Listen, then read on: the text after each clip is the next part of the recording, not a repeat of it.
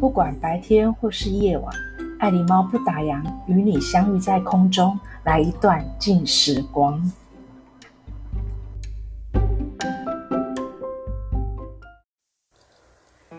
嗨，欢迎来到爱狸猫不打烊，喜欢与文字作伴的肥猫儿。今天要跟大家分享的是有关于二零一九年出版的一本非常知名的书籍，叫《心流 Flow》。不过我其实也不是说今天要来呃分享这里面的内容，而是因为我前不久跟一位老同事有在聊，哦，我们聊到半夜 四点，那他他把他最近碰到的问题就跟我分享。他觉得他的专心度变得比较低，那我就跟他说，其实不是的专心度变低，大家的专心度变低。我记得这一个问题，我在之前的 podcast 就有跟大家做分享过，就是说为什么我当初会做 podcast 的这个呃重点，这个精神是我希望说说，就是大家可以静下来，我们来一段很。静时光，不管今天我的 podcast 讲得好还是不好，我希望带带给呃各位听众有不同的一些想法，也希望就是说各位的听众就是可以给我一些回馈，我们可以就是可以分享很多很多东南西北都 OK 的，包括书籍，包括音乐，包括艺术，也好包括生活。那我就后来就在他跟我讲了这个问题之后，隔一天我的脑袋里就充满了。呃，应该是说，我就马上想到《心流》这一本书。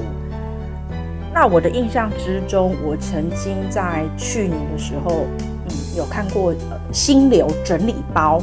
我所谓的《心流整理包》，就是呃呃《经理人》杂志这一本杂志有针对心流这个心理学的这个理论，心流理论，好，我们叫正向正向心理学理论。来做了一个整理。我觉得，其实如果你觉得这一本书在翻阅的时候有难度的话，我个人是比较建议说可以去，呃，翻阅这一本去年出版的，呃，《经理人》杂志六月份出版，它其实有做整理。光是它这个整理，其实就够你花很多时间去阅读。那我就想说，好吧，那我也再重新去。阅读一下这个整理包，不过我把它化繁为简，就是跟大家做分享，也就是借由这个 podcast 跟大家做分享，也来鼓励我的同事，就是说可以从一些生活层面跟一些想法，可以慢慢去做一些微改变。那这本书当初的作者是来自于一个美丽的匈牙利作者，好，是做米哈里切克森。那他就是首度的提出这个心流，它的定义就是说，一种将个人的精神力完全投注在某种活动上的感觉，然后会产生有高度的兴奋感及充实感带出来的正向情绪，也就是简单的讲，就是说一种全神贯注于某件事情而浑然忘我的境界。然后这个叫做最优体验，我我相信大家应该都会有这样的体验，因为当你投入你自己喜喜欢的事物、你的兴趣的时候，你就会全然投入，投入到你已经是忘我，你已经不知不觉的，就是无视身边的存在。譬如说，像我觉得心流里面就举一个蛮棒的例子，就是网球。那为什么我看到？网球这个例子我特别会有感觉，因为因为爱狸猫本身就有在打网球了。那其实，在呃学习过程的这个呃打网球的过程之中，我可以了解到那个心情是啊，怎么讲，五味杂陈，起起伏伏。因为我也不是一开始就会打网球，可是，在打这个网练习这个过程，因为任何的运动一定有它的规则在，那加上就是有教练的指示。那我们就会开始，就会给自己的一些呃要求跟修正。也就是说，你在学习呃打网球这个同时，其实你已经有设一点小目标了。那设一点小目标之后，你就会觉得说，哎，朝这个目标，你开始就会不断不断去练习。像我记得那时候刚开始我们在练习的时候，其实就会嗯、比较投入，就是三不五时，就是呃开始一直密集的去上课，然后呢会找人练习，然后跟对方在打球的练练习对打的时候，刚开始会很很焦虑，因为大家都程度会一样，但是至少就是说你已经慢慢的在。呃，彼此给自己一个挑战。那挑战的时候，当你在彼此大家能力都差不多的时候，你就比较容易进入到这一个心流，就是觉得说，诶，你已经有有这种愉悦感，你慢慢会建立一个自信心，你甚至就已经会超过你原本的能力。之后呢，你慢慢对这个挥拍已经有熟悉度的时候，诶，可能下次在跟老师上课的时候，老师在教新的结级时候，你又会开始又重复了，就是哎，不会去抗拒他，甚至就是说，呃，在上课的过程之中，嗯，老师他呃给跟你对打抽球的时候，你对他的球球数你是比较不会害怕的，甚至你就会给自己一个就是挑战，说，哎，当我已经懂得去挥拍找击球点的时候，我希望我可以提升自己，所以那一段时间。呃，真的，我我我可以理解到说，我是完全去投入，而且我觉得，呃，有一种就是真的挥洒那个汗水，真的太舒服了。那所以，我看到这个心流的理论的时候，我非常可以了解到，说这个里面讲的很简单一点，就是说也是在训练的专注力。那我常常都会跟别人讲，其实当这一本心流的书还没有出来之前，我常都会跟大家分享，就是说。嗯，我觉得打网球的好处会让你的专注力提升。那我回头再看心流的相关的资料的时候，我其实是发现这个理论超级贴切。当然我，我只是举一个网球例子。那如果今天你是在跑步或者是打篮球的时候，我相信会会有同一个理论是在走的。那所以说，嗯。在训训练进入心流这一种境界的时候，呃，先决条件就是如何要提升自己的呃专心度。我觉得这一个这个是我在呃看了许多的有关于心流的资料的时候，哇，就推荐了有很几本书。那这有几本书我我也会在我的 podcast 的的。描述内容里面，我也会就是呃写出来，然后给大家做一个参考。那其实这个呃，杰克森米哈里有说过，其实人没有办法去控制环境，为了抚平不可控制的因素而带来的混乱，而只能用娱乐，就像罗马人建造竞技场，或者是宗教，像是信仰真主来解释未知，或者是让人忘掉烦恼，呃，心灵重归平静。可是，这样的，嗯，这样的一个看法是幸福吗？其实他的想法就觉得关键于在于就是内在经验。所谓的内在经验，就是说，譬如说罗马人他们去竞技场比，是被比赛吸引，他们一心只希望支持的对象是获胜，所以他当下会充满了狂热，会把生活中的混乱不如意就抛开。譬如说我们大家就是。会真的会看一场球赛啊，或者会追个剧啊，我们就会把我们工作中、生活中的那个不愉快的，我们就会抛开。可是，如果说我们要像一些运动家会到巅峰的状态，或者作家到一个文思泉涌，或者像艺术家妙思垂青的话，诶，他们这一种就是有一种就是让心灵抽离烦恼，就是你要。就是重归另一种秩序的体验，所以其实事实上，我们现在就是要做到，就是你要抽离的是一些抽离那种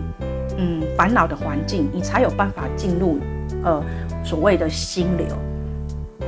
那刚好我们有提到是说，哎、其实要进入心流之前，其实就是要嗯设立目标，因为这个世界嗯没有一个明确的目标。呃，就像我说的，刚才，呃，我刚才提到的，就是说运动的部分比较有明确的规则，你会知道你打球的方向，你知道你要提升呃什么样的能力，发球能力、接击能力、打球能力。对。可是这个是在于呃某些嗯活动才有这样的规则。可是大部分我们人生 在世界上，部分都没有规则，所以我们才会必须依靠自己来去设定的目标。你设定的目标，你才会有回馈的条件效果，才能有办法来帮助你进入这个心流的境界。那就比较会建议说，诶，人生要找大目标，可是大目标不是你一下子就要呃往大目标冲。呃，向前走，向往前冲，而是说你要把这个大目标去冲拆成每一年、每个月、每天的小目标，然后再将你所有的活动跟目标套拢，才能让你的人生进入了新。这个我倒是蛮有感受的，因为以前我自己都会啊想啊，我预定今年要做什么，明年做什么啊，未来要干嘛，后来发现实行起来都没有一丝。成功当然也是自己的意志力的问题，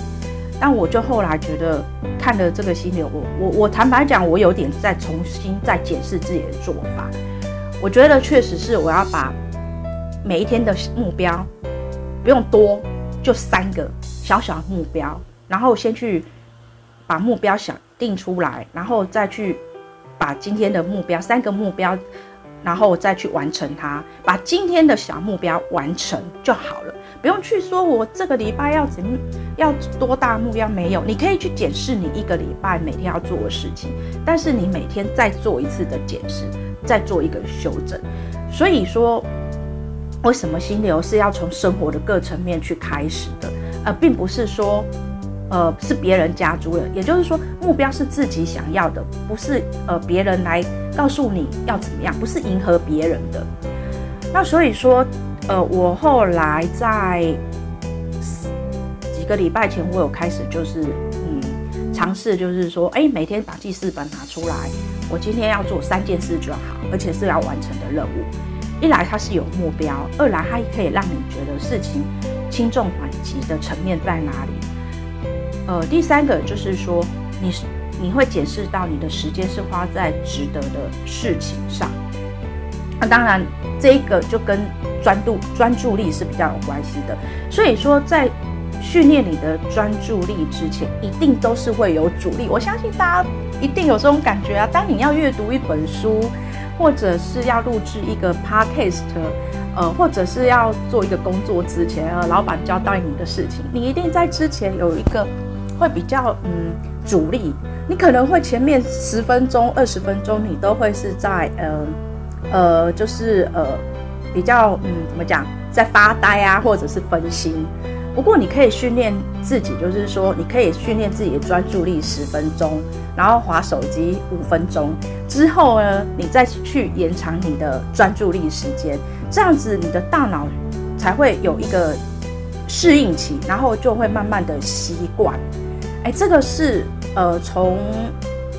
呃极度专注力这一本书所给予的建建议的。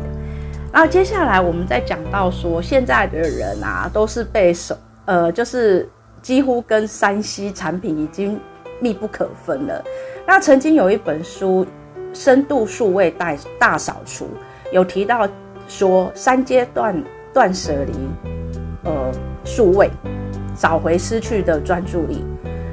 他第一阶段还认为说，你要找出可有可无的数位科技，也就是你现在手上有很多数位科技，包括 FB 啊、IG 啊、Line 啊，但是你可以去评估说，哪一个部分是你比较会关键。关键的话除外之外，你其他的你觉得可有可无的话，你可以暂时先停用，然后第二个阶段就是你把它停用三十天，那这三十天是要做什么？就是你要积极去开发新的活动，好，譬如说你要去参加读书会，呃，或者是你想要去嗯从事什么样的社团活动等等，你也可以记录一下说。你使用数位科技的时间，也就是说，你可能停用三十天没错，但是刚才我们有讲到，嗯，除了什么关键用途之外，那你也顺便，譬如说你呃会在用那个 message，那你可以记录一下你的那个 message 你可以使用的时间。那第三个，你你在停用三十天之后，你再重新去导入你的数位工具，呃，检视一下是否会支持你。重视的事情，而且它的工具的价值是不是一个最佳方式？我觉得其实是可以试试看的，因为我我有一个也是同呃老同事，他告诉他自己今年一整年他不要用 FB，所以说呃 FB 的人在呃怎么朋友同学啊。在发 FB 的 po FB 的文的时候，他完全不知道。那因为我知道他挺用，所以我跟他是用 Line 在联络。因为他说这是他的目标，为什么？他想要减少这个嗯数呃数位这个科技呃这个 3C 的使用，他想要把时间花在呃其他他觉得很有价值的地方。这也就是我最近也是在练习的，我 练习的事情就是我会把。某一段时间就是看 FB，某一段时间整理 Line App，某一段时间呃用 IG，因为我也是在自己在做一个微微改变，微我觉得说少要从一个小习惯开始，因为本人年纪可能大了，我觉得时间越来越不够用，包括像今天我整理的这个心流的资料，我就要花两个小时。我不敢说自己整理得多好，但是我至少有把一些重点跟大家提提出来，就是专注力啊、呃，再进入心流就很简单。只是说，哎，在这个中间的准备的过程，哎，有想到什么样的例子啊，或者想要想到什么样的呃书籍，再间接的跟大家做分享。那你怎么样要把混乱的梳理到想透？呃，享受顿悟带来这个乐趣。哎，这一句话也是从心流里面呃出来的，也就是在告诉自己说如何训练思考心流，也就是锻炼记忆力。像切克森米哈伊就说啦，他说人的大脑可以分白白日梦模式跟中央执行模式。所谓白日梦模式，就是你每天早上啊，就是起床啊，刷牙、洗脸、吃早餐。中央执行模式就是说，你就是要某件事情，你要很刻意的去记住，你要执行现在正在做的事情。那他就有建议、啊，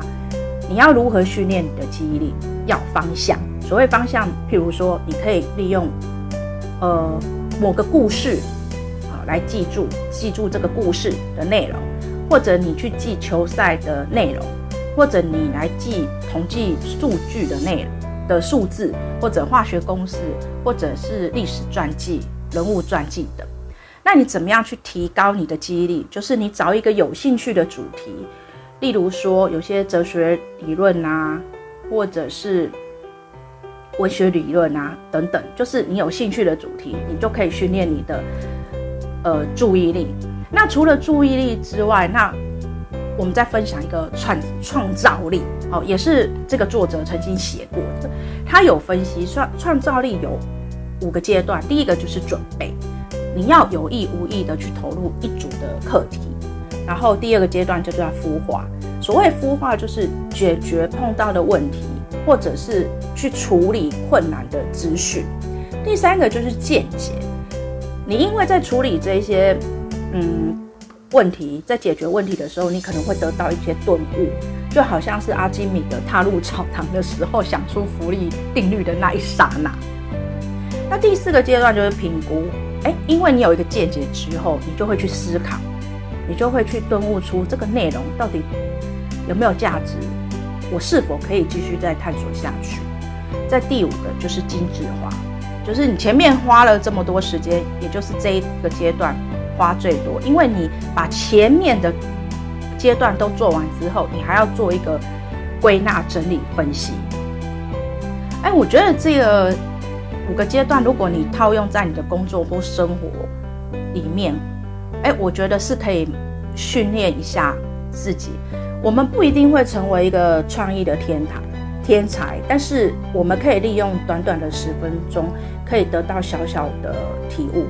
也就是说，你在发想创意的过程之中，大脑是不断不断的在思考，也就是在优化你的逻辑。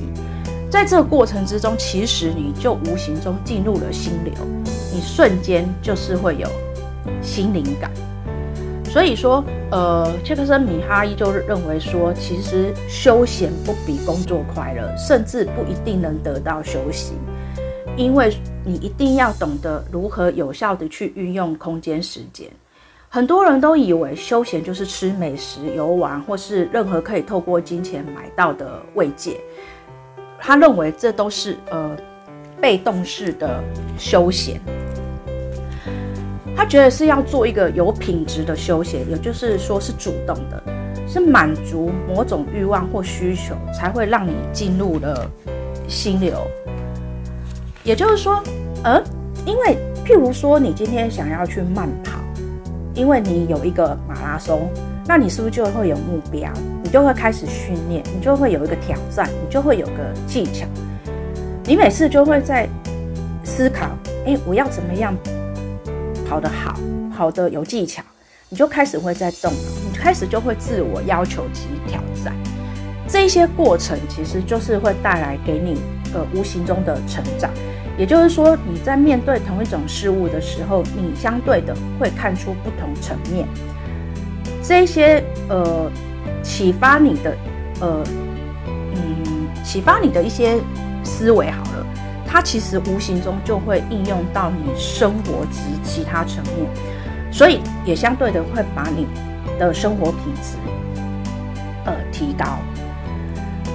所以，以上我这样子跟大家分享的时候，我相信大家应该呃抓得住这个心流的重点在哪里？其实，如果你再回思考一下，你会发现说，它其实都已经在我们生活之中了，只是我们如何去呃优化我们自己，去挑战自己。所以有有一有一本书叫《好时光日志》。他就有说啦，你要记录你自己专注、精力充沛的时刻，当下做的事，而且你可以记录每一星期，检视每件事的投投入程度跟花费的精力。那所以说我最后的结论就觉得说，呃，这一本书其实是真的，说实在，我觉得，嗯、算蛮深的，蛮深的一本书。但如果说你把它用不同的角度化繁为简，你会发现说，平常如果有运动的你，你就会把它放在你运动的项目之内，开始去训练自己的耐力，好专心度。因为其实，呃，走路，包括这个走路也是啊。那我们在走路的过程之中，其实就是在专心的呃走路，然后练习吸气。吐气各方面的，那打球也是，我刚才也跟大家分析过嘛。像，呃，人家就说跑步就是一种典型的心流活动，因为它是常常被视为是枯燥乏味，但是它却是心灵的主观力量在达到心流所扮演的角色。因为这个心流就是会带来成就感、快乐感，会嗯让你是有目的性的、有方向感的。所以它这种感觉是不断不断的增加，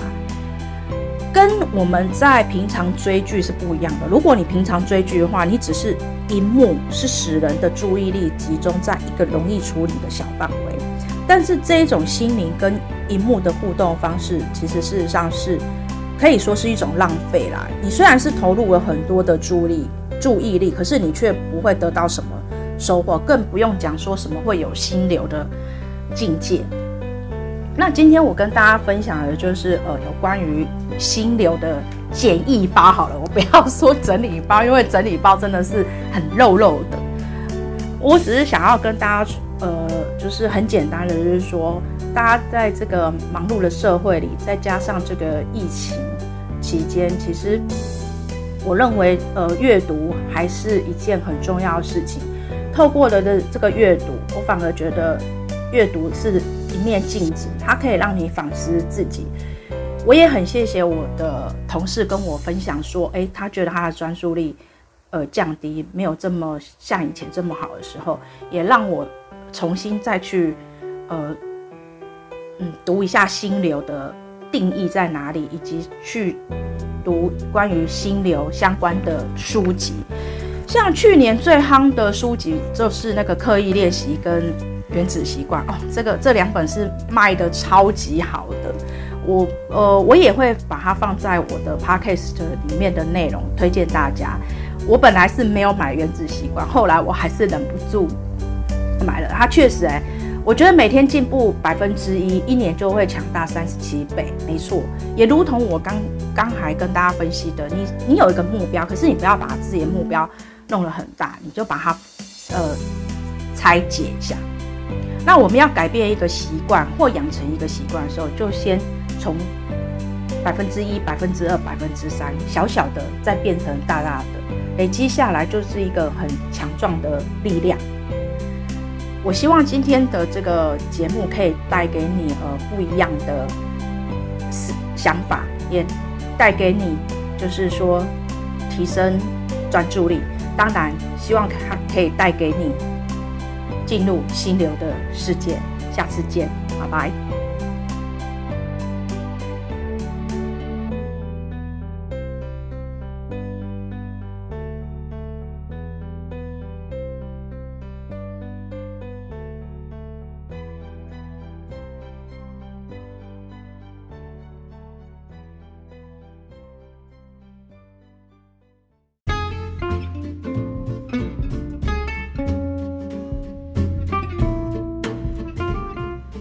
今天的节目可以带给你新的启发跟想法。如果你有想要听的内容或者是题材的话，也欢迎你